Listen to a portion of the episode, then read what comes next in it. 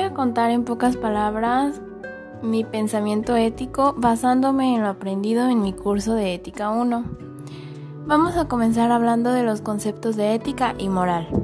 Ética normalmente la usamos para explicar un criterio de lo que es bueno y, y la moral la empleamos en situaciones parecidas, pero la moral estudia el modo de comportarse respecto al bien o al mal. El interés de la ética se basa en los actos humanos. El acto humano normalmente presenta antecedentes tales como el entendimiento, la intención, elegir cómo va, a llevar, a a cabo tal acto y finalmente hacerlo. A menudo nos encontramos con dilemas éticos y es algo muy común en nuestro día a día, ya sea un ambiente laboral o incluso familiar.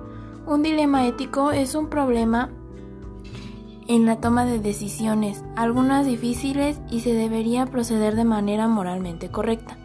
Si hablamos de toma de decisiones, necesitamos ciertos valores. A mi parecer los más importantes son responsabilidad, compromiso y conciencia del bien y el mal.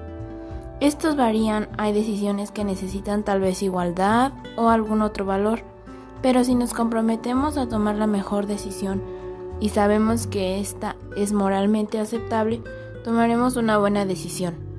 La ética va más allá de decir si algo es bueno o malo. Estudia el bien y el mal y el comportamiento humano para tomar una decisión. Llegan a influir la religión, las leyes, la medicina.